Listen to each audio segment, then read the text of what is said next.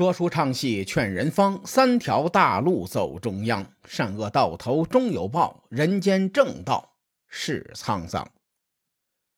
上期节目咱们说了徐州之战，这期节目咱们说说秦国的事情。《六国年表》和《秦本纪》中记载，秦惠文王五年，也就是公元前的三百三十三年，西首公孙衍担任秦国的大良造。说到公孙衍。咱们先要介绍一下这位大神。根据学者的考证，和张仪对抗的人便是公孙衍。《史记·张仪西狩列传》中记载，他是阴晋人，公孙氏，名衍。高诱注释的《战国策·吕氏春秋》以及赵齐注释的《孟子》中都说公孙衍好西狩，所以很多人呢都称他为西狩公孙衍。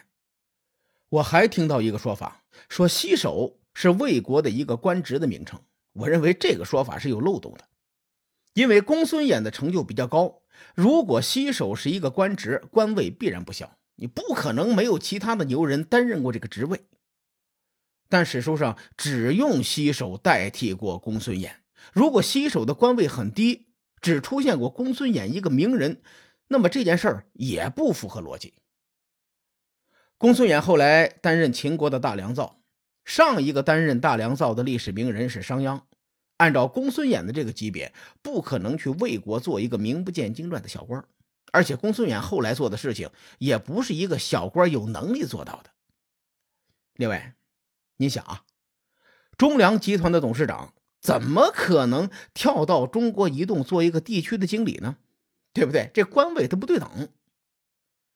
所以梳理史料以后，我认可文献中注释的这种说法，也就是公孙衍好洗手。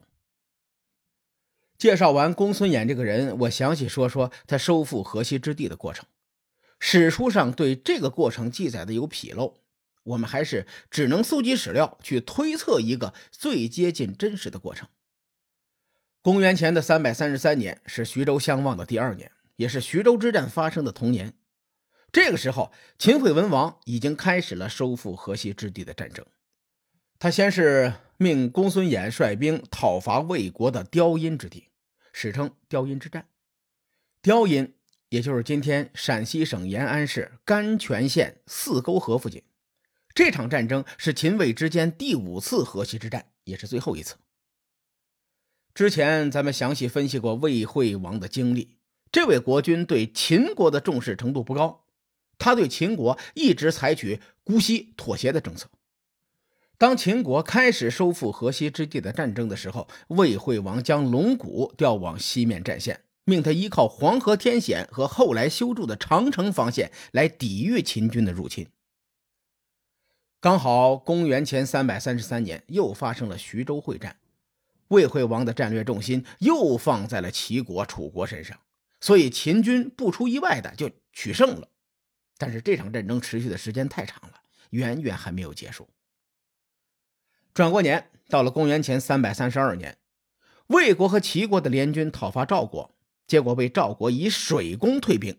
这个时候，魏惠王割让阴晋之地给秦国求和了。阴晋本来就属于秦国，七十年前，吴起在担任河西郡守的时候，将阴晋抢了过来。如今七十年沧海桑田，殷晋又重新回到了秦国的版图。《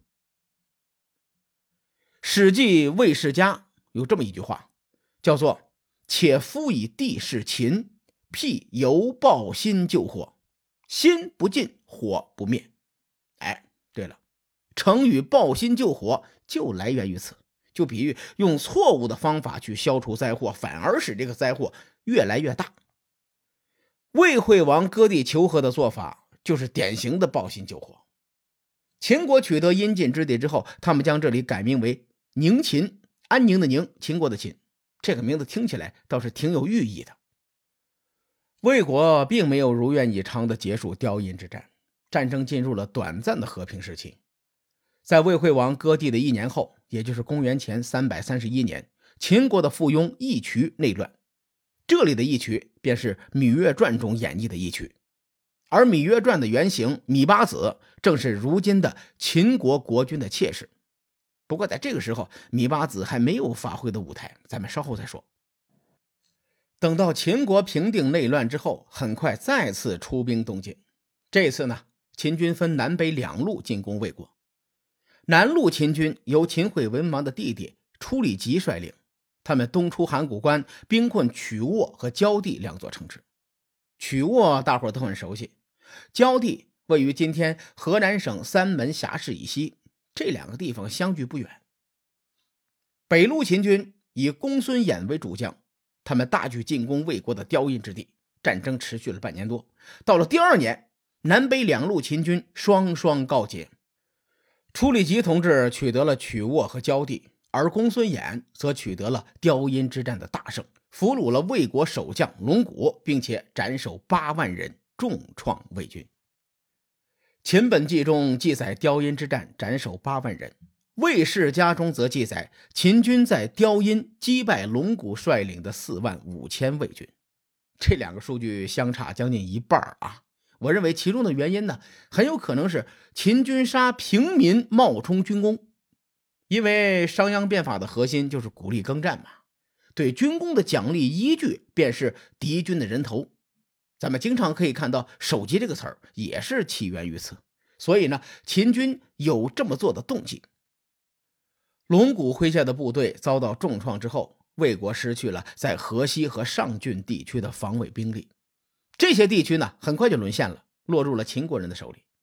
至此，绵延将近百年的河西之战终于宣告结束了。因为河西之战的时间跨度很大，我再帮各位回顾一下：第一次河西之战发生于李悝变法以后，魏国成为当时的强国，经过十年的征战。终于，吴起同志连下五城，占据了河西之地。魏文侯在河西之地上设立了西河郡。第二次河西之战发生于魏文侯去世之后，秦军集结大军反扑，最终又被吴起同志挫败。这一战有人说是阴晋之战，之前咱们节目中考证过，阴晋之战的说法并不准确。不过，根据不同的文献的记载，这段时间里头，秦魏两国一定发生了大规模的战争，并且是魏国的吴起取胜。第三次河西之战发生在魏惠王即位之后，当时魏国陷入内乱，差点就被赵国和韩国一分为二。魏惠王即位后不久，便迁都大梁，在这段时期，秦献公接连向河西之地用兵，并且呢，秦军取得了石门之战的大捷。第四次河西之战发生于马陵之战以后，当时魏国两线作战遭受重创，商鞅同志趁机率兵攻打河西获胜，而且还诱俘了公子昂。同一时期，在更著名的暗门之战中，秦军俘虏魏军的主将魏错。第五次河西之战便是雕阴之战，秦惠文王派公孙衍率军攻打魏国的上郡重地雕阴。击败四万五千魏军，从此秦国彻底控制了河西之地。从史书中的记载来看，秦国取得的土地远远不止河西之地。你比如这期节目咱们提到的初里吉攻取的曲沃和焦地，都在黄河以东。曲沃可是春秋霸主晋国的宗庙所在呀，而且焦地就更不得了了，位于河南省三门峡附近。大伙可能对三门峡比较陌生。这个地理位置相当相当的重要。我们总提到的函谷关，哎，它就在三门峡。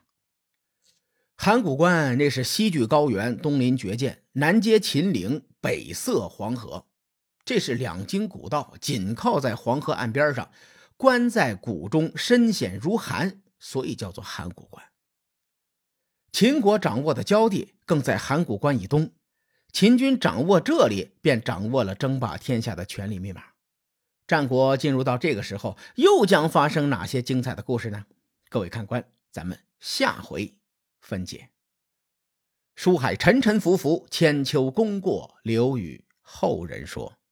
我是西域说书人芥子先生，下期节目咱们继续聊战国博弈。